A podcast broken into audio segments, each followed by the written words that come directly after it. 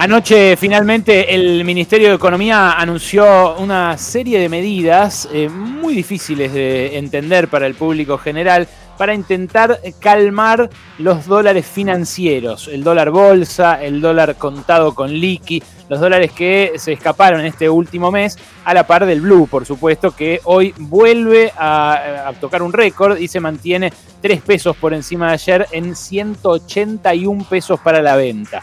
Los eh, dólares eh, bolsa y contado con liqui están un poquitito abajo de eso. Eh, yo mm, primero voy a tratar de explicarle qué son, porque hay mucha gente que seguramente nos está escuchando que dice, ¿qué es el dólar contado con liqui? Primero explícame eso y por qué me afecta a mí o por qué es importante. Bueno, el dólar bolsa es el dólar al cual se puede acceder mediante la compra y venta de un bono, primero comprado en pesos y luego vendido en dólares, acá en el país. Entonces uno puede hacerse de un dólar en blanco en una cuenta bancaria poniendo un peso en blanco, poniendo muchos pesos, ¿no? No un peso, eh, poniendo eh, los pesos suficientes para comprar un dólar en blanco, pero en blanco. Entonces de esa manera accede, por ejemplo, a, guita de este momento al eh, dólar a 157,20 paga menos que los 181 que les pide un cuevero o un arbolito por la calle,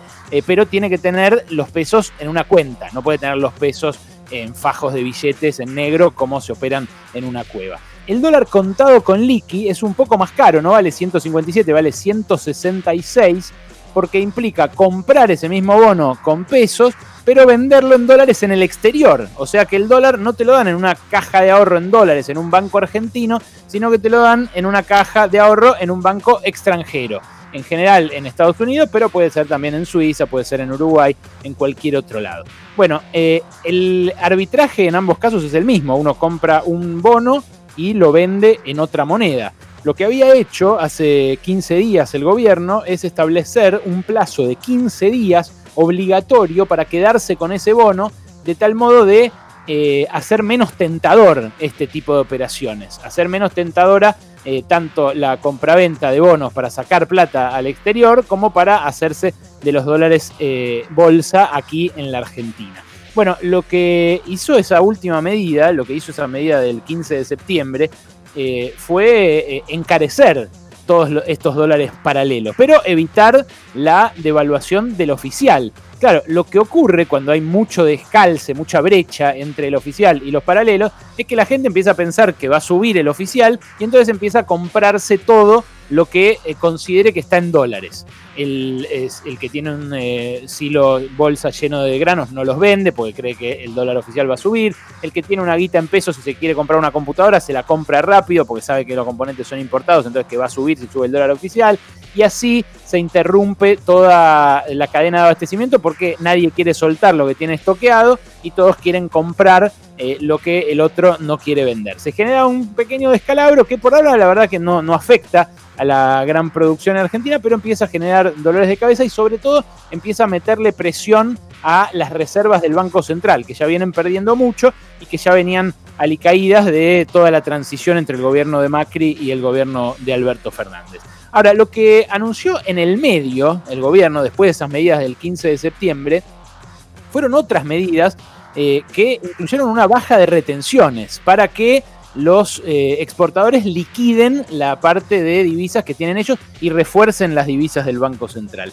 Y ahora lo que anuncian, ahora que estamos a 20 de octubre, eh, es eh, la, eliminación de ese plazo para tener el bono, el plazo mínimo para tener el bono, o sea, los dejan comprar y vender el bono al toque, a los tres días como era antes, y también anunciaron ayer que le van a dar salida a fondos de inversión de Wall Street que vinieron a invertir Invertir es una forma de decir, vinieron a cambiar sus dólares por pesos para hacer la bicicleta financiera eh, en la época de Macri, de sus super tasas de interés en pesos, y ahora quieren comprarse de vuelta los dólares. ¿Qué estaba pasando con estos fondos? Estaban eh, saliendo al contado con liqui eh, a cualquier precio, con tal de salir, porque se sentían atrapados por esta regulación, empezaron a eh, decir, bueno, yo compro los bonos y los vendo al precio que sea. Entonces así es como se fue el dólar contado con liqui a 166, el dólar fuga a 166. Ahora, eh, mm, la medida que anuncian ayer a la noche retrotrae la medida del 15 de septiembre y lo hace de manera tan poco elegante que en el comunicado del Ministerio de Economía anoche dicen, eh, anuncian que se han tomado una serie de decisiones coordinadas a efectos de reordenar distintas normas que afectan la operatoria del mercado de capitales. O sea, de movida, si vos vas a hacer algo coordinado, no tenés que sobreactuar. Uno alardea de lo que no tiene, ¿no? En este caso, alardean de coordinación, cuando lo que está quedando más que claro es que lo que falta es coordinación. Eh, pero hay otro, eh, otro párrafo del eh, comunicado del Ministerio de Economía que a mí me preocupó muchísimo. Dice, se ha observado que las regulaciones implementadas el 15 de septiembre han reducido la liquidez del mercado y ocasionaron una volatilidad que es dañina para el proceso de formación de expectativas. O sea, el ministro de Economía, Martín Guzmán, le dice a través de un comunicado oficial de prensa del Ministerio de Economía que lo que decidió eh, el propio Ministerio de Economía el 15 de septiembre fue dañino para la formación de expectativas. En realidad lo que hace Guzmán es pasarle una factura interna a Miguel Pese, al presidente del Banco Central, porque las regulaciones del 15 de septiembre internamente las impulsó Pese. Ahora, la verdad es que en ese momento, cuando uno les preguntaba a los miembros del equipo económico si había una interna y si el que había ganado era Pese, lo que decían era no, hay acuerdo de todo el equipo económico para sacar las medidas. Entonces el propio Guzmán está diciendo que lo que él hizo hace un mes y cinco días generó eh, expectativas negativas en la sociedad. Bueno, la verdad eh, es que parecen la Armada Brancaleone. Los más jóvenes no recordarán esta película de Mario Monicelli, una película, un clásico del cine italiano, donde lo que se ve es eh, a un ejército de desarrapados que hacen cada uno la suya, que no tienen la menor idea de para dónde van. Y que intentan defender un territorio, pero bueno, terminan por supuesto teniendo mil aventuras de típicas de, una, de una armada en joda, de un ejército en joda, descoordinado, enclenque, aparatoso, ridículo, en definitiva, eh, que se convirtió en un símbolo ¿no? de, esto, de la, de la descoordinación. Eh, yo me pregunto, así como anunciaron la rebaja de retenciones y después los eh, exportadores no le liquidaron los granos, porque dicen que los productores no se los entregan a ellos. ¿Qué tal si ahora le habilitaron esta salida a los grandes fondos de inversión que vinieron a hacer la bicicleta con Macri y no arreglaron con los grandes fondos de inversión que se vayan mediante ese bono? ¿Qué pasa que no está bajando el dólar fuga ahora, sino que está ahí entre estable y subiendo un cachito? Arrancó súper volátil eh, a, la, mañana, subió, bajó, se mantuvo. La verdad, lo que tiene que hacer, ya lo dijimos la semana pasada, eh, muy enfáticamente y ahora quiero ser mucho más enfático. Lo que tiene que hacer el equipo económico es marcar un rumbo. Y si el modelo es Islandia, que mantuvo un cepo durante 10 años, con el aval incluso del Fondo Monetario, que el modelo sea Islandia y que nos expliquen que eh, le van a prohibir salir a esos fondos que hicieron una guita loca durante el gobierno de Mauricio Macri y que ahora eh, no, no pueden salir porque no les podemos vender esos dólares.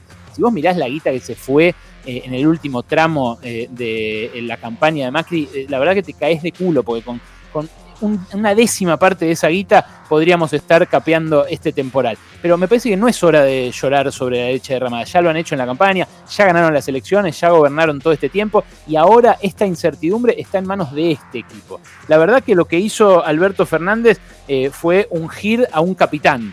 Dejó en claro con el anuncio de ayer y con lo que viene diciendo ya la semana pasada, incluso en la entrevista que hicimos nosotros en Brotes Verdes, es que Martín Guzmán tiene la última palabra dentro de un equipo económico donde la mayoría piensa distinto a él. Ayer Martín Guzmán peló Fondo Monetario, no sé si vieron, pero habló con Cristalina Georgieva y exhibió orgulloso el aval del Fondo Monetario a estas medidas. Bueno, ahí también se empieza a jugar un partido, porque el Fondo Monetario presiona para que el gobierno argentino ajuste el año que viene. Y no están todos de acuerdo tampoco en el equipo económico sobre qué hacer. Ahora, si la, si la, decisión es controlar eh, y evitar, como hizo Islandia, que una fuga de capitales se le lleve puesta a la economía, eh, y acordar eso con el Fondo Monetario, bueno, que lo digan, Ahora, si la decisión es eh, darle al Fondo Monetario otra vez la ocasión de dictarnos a nosotros la política, que lo digan también.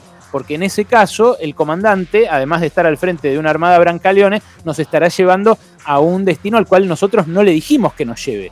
Nosotros no votamos que siga el Fondo Monetario dictando las políticas de Argentina. Ayer me pareció por un ratito que eso era así. Vos me dirás, eh, si se va Guzmán, ¿quién viene?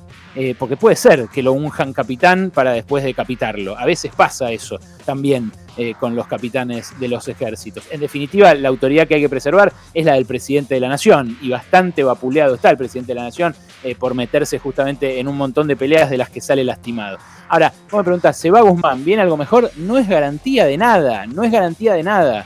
Está, yo lo veo a frotarse las manos a Martín Redrado, por ejemplo. Martín Redrado muy apadrinado por Sergio Massa. Ahora, Martín Redrado tiene una relación con bancos, con empresas eh, y con fondos de Wall Street que viene de hace 30 o 40 años. Si el equipo económico es, eh, se parece de a ratos a una armada brancaleone en estas condiciones, eh, sin estar cruzado por lobbies, por el lobby de Techín, por el lobby de los bancos, por el lobby de las grandes financieras. ¿Qué pasaría si encima de esto se cuelan los lobbies en el eh, gabinete económico. No digo que los traiga necesariamente solo redrado a esos lobbies, pero estamos hablando de gente con su agenda propia, por decirlo de alguna manera. Así que la situación eh, requiere un encarrilamiento. Las medidas de ayer son medidas eh, cosméticas, son medidas que buscan estabilizar y ganar tiempo hasta marzo, hasta lo que esperan sea la liquidación de dólares definitiva de los exportadores.